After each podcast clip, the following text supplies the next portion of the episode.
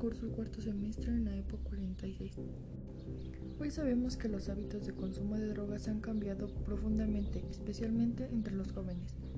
Para empezar, las drogas son sustancias que cuando se introducen en el organismo actúan sobre el sistema nervioso central.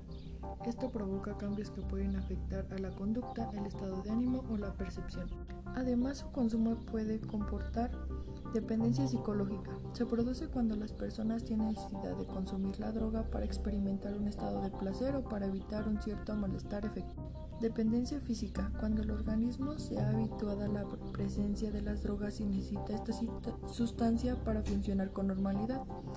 Y tolerancia, cuando es necesario aumentar la dosis de una droga de consumo habitual para conseguir los mismos efectos que se obtienen con dosis más pequeñas. El consumidor habitual de cualquier tipo de drogas puede experimentar alguno de estos tres efectos o todos al mismo tiempo. Ahora continuaremos hablando sobre el origen de las drogas.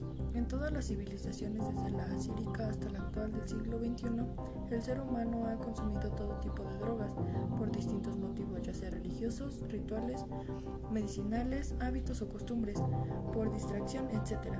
Asimismo, se cree que alrededor del año 3000 a.C. ya se utilizaban algunas algunos opiáceos en Asia, el cáñamo y sus derivados en América, hojas de cacao como analgésicos o en la sociedad azteca algunos hongos como el peyote. Sin embargo, las primeras sociedades urbanas como Egipto, Mesopotamia, Mesopotamia o el Valle de Indo aportaron a la humanidad las primeras noticias documentadas sobre la existencia de drogas embriagantes, aunque no se conozca con exactitud cuál fue la primera droga que se usó, el alcohol está entre las primeras.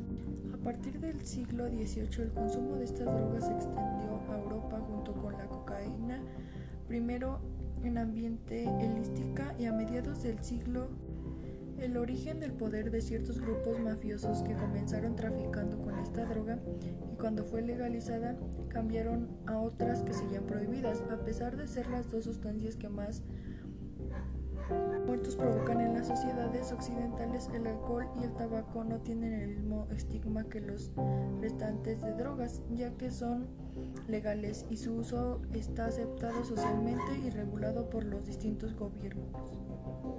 Las adicciones es un camino de espinas que el adicto recorre descalzo, no importa cuánto disimule el dolor y que no se refleje en su semblante. Un inmenso vacío en su interior lo mantiene intensa agonía. No importa cuánta diga que no duele, que no sufre, él sabe la inmensidad de esta mentira.